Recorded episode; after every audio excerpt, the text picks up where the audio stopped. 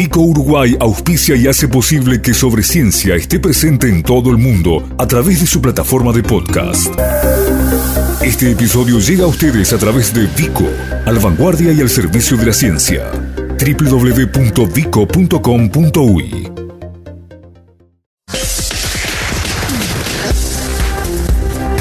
Sobre Ciencia. Aportes periodísticos para la popularización de la ciencia.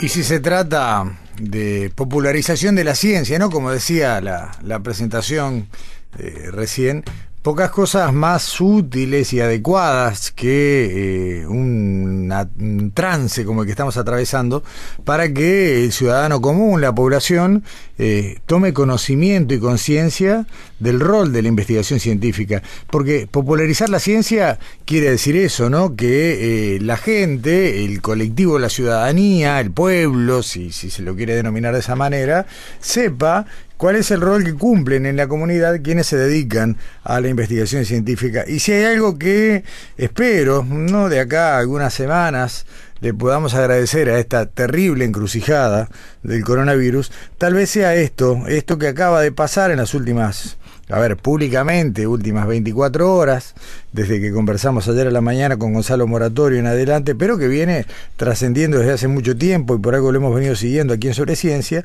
que es la investigación local, tanto en materia de coronavirus en general como del COVID-19 en particular, para tener conocimiento de un montón de problemas que no solamente tienen que ver con esta epidemia actual, sino, por ejemplo, como lo veíamos eh, durante el mes de febrero, con la afectación que tiene la ganadería de nuestro país, por, por dar un ejemplo más. Pero bueno, vamos a detenernos en la ampliación de lo que anticipábamos ayer a la mañana, cuando conversábamos muy brevemente, pero con, una información muy suculenta, con el investigador Gonzalo Moratorio de Facultad de Ciencias y del Instituto Pasteur, quien nos decía que se venía uh, con muy buen ritmo trabajando para la bueno puesta a punto de un sistema de diagnóstico del COVID-19 que podía ayudar y mucho a mejorar la capacidad nacional de detección, ya que no solamente se iba a poder seguir trabajando con los kits como se hace ahora, sino que también a partir de estas otras técnicas que se ponían a punto utilizando capacidades y conocimiento nacional,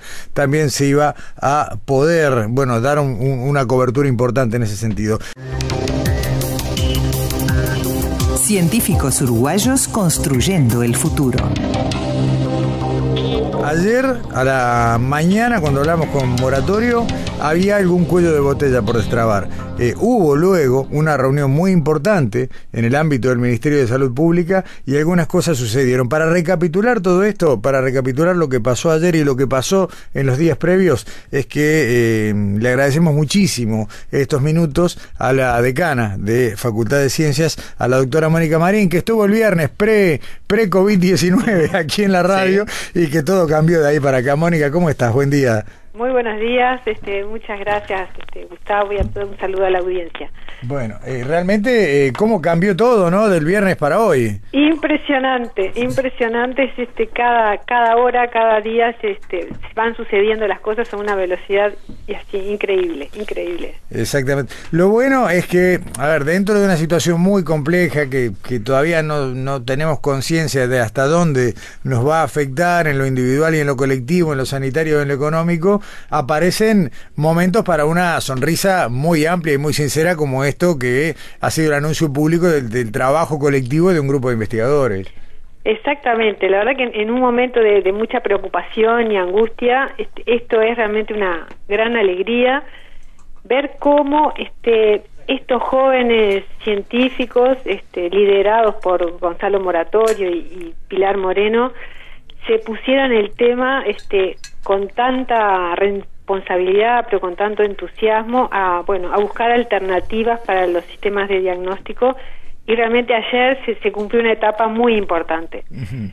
Quiere decir que este eh, uno de los aspectos que, que faltaba, digamos, este resolver era cómo acceder a las muestras de pacientes uh -huh. o a las muestras control, digamos, de los quienes son positivos y negativos para poder validar lo que ellos habían este, trabajado, digamos, el método que ellos habían puesto a punto y que faltaba controlar.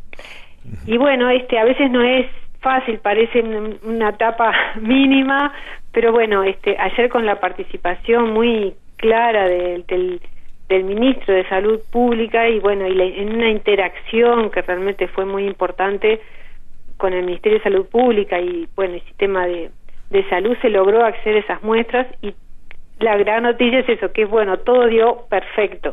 Todos los negativos dieron negativo, todos los positivos dieron positivo, así que este una validación importante del, del método que se está desarrollando. Claro, y está, está bueno aprovechar esta narración que hace Mónica para, para destacar que eh, no solo el sistema científico está dando la talla para la coyuntura, sino que de alguna manera lo que depende de una decisión del sistema burocrático, del sistema político, también estuvo a tono, ¿no? Y en esa reunión de la mañana, donde se sentaron políticos y científicos a la mesa, hubo coordinación, acuerdo y resultados inmediatos. Exactamente, fue luego de la reunión inmediatamente, este, al rato teníamos, se pudo ir a retirar las muestras y de noche estaban los resultados. Entonces fue una, una coordinación este, realmente en la que estuvo el Instituto Pasteur de Montevideo, el Hospital de Clínicas, Salud Pública, bueno, este, eh, fue mismo en la sede del Ministerio, así que fue realmente este eh, bueno, se destrabó, digamos, y se pudo completar esta etapa que, bueno, nos, llena de alegría, efectivamente. Eh, ustedes eh, allí en Facultad de Ciencias, más allá de lo que también se viene trabajando desde hace mucho, tanto en medicina como en el Pasteur, tienen un, un, conocimiento bastante extenso de coronavirus en general. Moratorio además es experto en virus ARN, familia a la que pertenecen los coronavirus. acá no hay un trabajo que se activó cuando vino la alarma de China. Acá lo que, lo que se ve es un aprovechamiento de muchas capacidades acumuladas.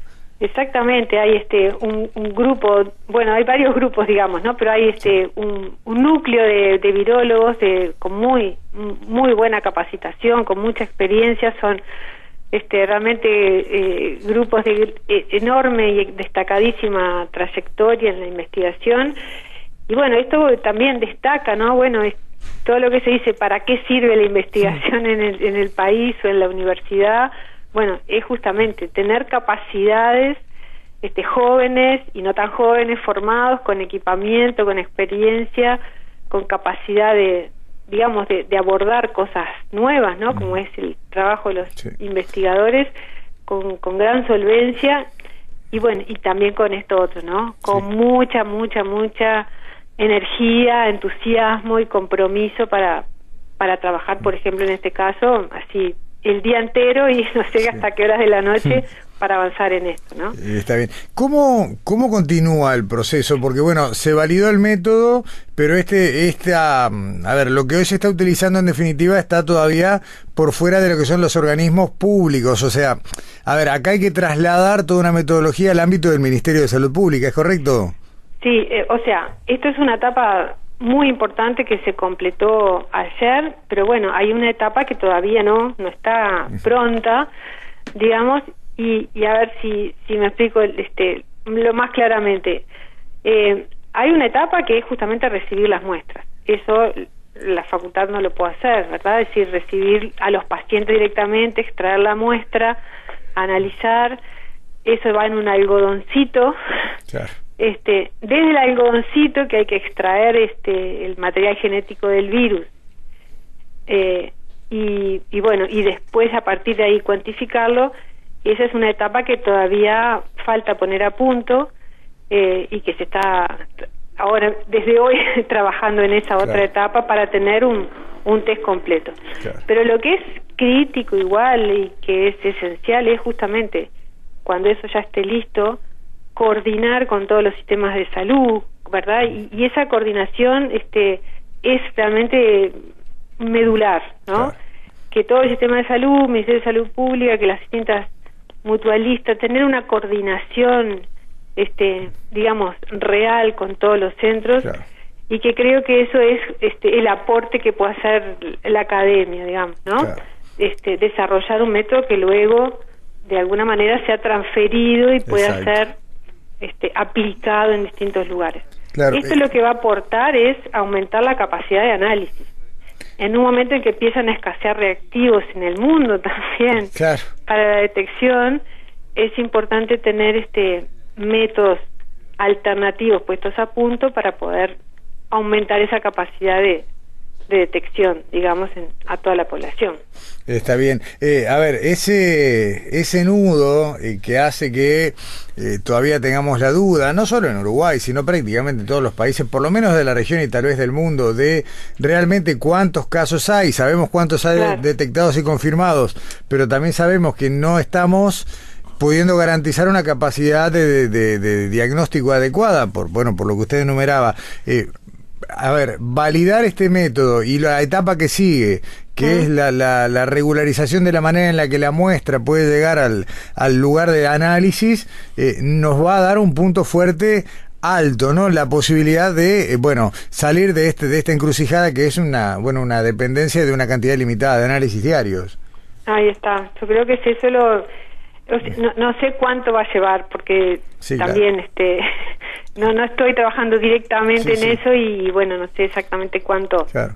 este implica de, de, de esfuerzo real cotidiano. Claro, la buena noticia de todos modos, eh, Mónica, eh, es que eh, a lo que se ha visto hasta acá, está claro que hay no solo un alineamiento de todas las voluntades involucradas, sino una decisión de, de, bueno, de, de aplicar todos los esfuerzos para que demore todo lo menos posible. Ahí está, o sea, realmente este yo creo que se, es a- además de, de esta alegría de, cómo lo han tomado este grupo de, Sí.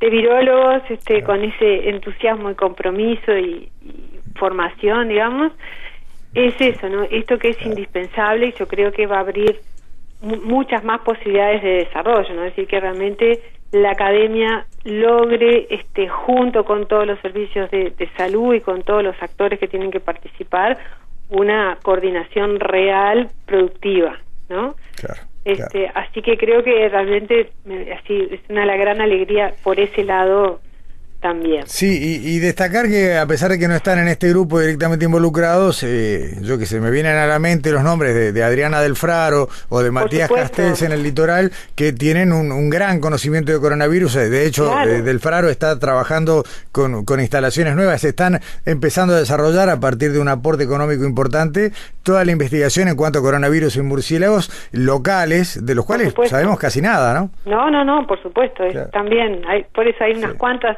aspectos que tienen que ver con enfermedades emergentes, con Claro. con virus que bueno que también lo están abordando otros investigadores de- del área, este también con trabajos muy interesantes. Eh, Mónica, eh, en definitiva, y, y para que la gente entienda, voy a tratar de, de- te voy a pedir que me corrijas si, si en algún momento digo algo que no, no es exactamente así. El, el método que se desarrolla o que se valida en la jornada de ayer eh, excluye la utilización de, de kits prefabricados, pero sí incluye la necesidad, bueno, de que eh, del hisopado de la muestra que se extrae del paciente sospechoso se le hace una extracción genética, en este caso de ARN, Ahí y está. ese ARN es después el que se coteja eh, para, bueno, ver si está o no presente el genoma de- del COVID-19. Ahí está, o sea que lo que falta es justamente pasar desde el paciente y el algodoncito hasta el, el ARN del virus, ¿no? Claro. Este, entonces, a partir del ARN del virus está listo, digamos, su detección y cuantificación eventualmente este en la muestra que, que se analizó. Está bien, está bien. Esa es la etapa que falta. Una vez más, el Ministerio de Salud Pública, el Clínicas eh, y Facultad de Medicina y Facultad de Ciencias y el Pasteur deberán, bueno, instrumentar esa etapa. Pero me animo a ser tan optimista como hasta ahora. Que Exactamente. Y aparte, no, quería también destacar la cantidad de jóvenes que se han Sí. este, acercado o hacer, han hecho llegar sus mensajes poniendo desde sus materiales, sus reactivos, su fuerza de trabajo, su, su disponibilidad a colaborar, este, que realmente es muy emocionante ver el, esa solidaridad y ese compromiso de tantos jóvenes. Te voy a hacer una, una, una pregunta difícil, tal vez no tengas el dato de memoria, pero si lo tenés por las dudas. ¿Cuántos virólogos hay en, en, en Facultad de Ciencias? Ay, bueno, no, me- no, no tengo Digamos, número. 20, 10, 50. Eh, 20 o más, sí. Ajá. Está bien, no, no, más o menos. importante. Claro, porque se me ocurre que, que así como hay episodios que también despiertan vocaciones, y de eso hemos venido hablando un poco en otros momentos de este mismo año, eh, esto de alguna manera tiene que tener que ver, ¿no? La, la posibilidad de, de que alguien diga, bueno, ¿cómo este grupo de investigadores que, que están en, en pleno crecimiento de su trayectoria mm, profesional, ¿no? En algunos casos con, con doctorados todavía con la tinta fresquita o con maestrías Sí, sí, sí. recién terminadas, están dando este golpe tan significativo para el desarrollo del conocimiento, ¿no? Ahí está. Sí, sí, la verdad que sí, son jóvenes muy muy entusiastas y, y bueno, y muy calificados. Sí. Y además, alguien lo destacaba hoy, eh, uno se quedó con la foto, ¿no? Que lamentablemente se publicó, pero sin los nombres, pero era interesante ver que en el grupo era prácticamente, pari por lo menos en quienes están en la foto, era una composición paritaria, ¿no? Sí, sí, también. Sí. también es así. Sí. Exactamente. En el área en biología, bioquímica, en general somos este, bastantes, hay bastantes mujeres trabajando. Está bien. Bueno. Te, te- te- te vamos a despedir, Mónica, con una pregunta muy especulativa, pero eh, ¿qué puede implicar esto para, para el sistema científico y para, y para Facultad de Ciencias? ¿no? Decir, bueno, una validación pública tan potente como esta, ¿no? de, de la tarea investigativa y, sobre todo lo que es eh, eso que se resume con, con I más D más I. eh. ¿Qué puede significar a futuro? ¿Cómo- cómo- ¿Qué te animás a pensar que puede pasar después de esto? Bueno, no sé, este, estamos en ese momento tan incierto, ¿no? Que no sabemos bien entre 15 días este, cómo vamos a estar trabajando y, eh, pero bueno, yo creo que una, un elemento importante es un poco como, como decía, ¿no? Este, es importante que el, que el país visualice por este y por distintos mecanismos eh, la, importancia que tiene la, la capacidad de investigación del país, ¿no? De crear conocimiento, de transferir conocimiento, de desarrollar metodologías, de transferir nuevos métodos para distintos campos de aplicación y entonces por un lado me parece importante que, que esto sirva también eh, para visualizarlo, ¿no? Claro. En vistas a AL también, en la discusión que va a venir en algún momento el presupuesto universitario y de, Claro. de tantas cosas que el país todavía tiene, recién empieza a, a discutir este año. Sí, sí, ni hablar que Entonces, sí. por y- eso, eh, por ese lado me parece importante Claro.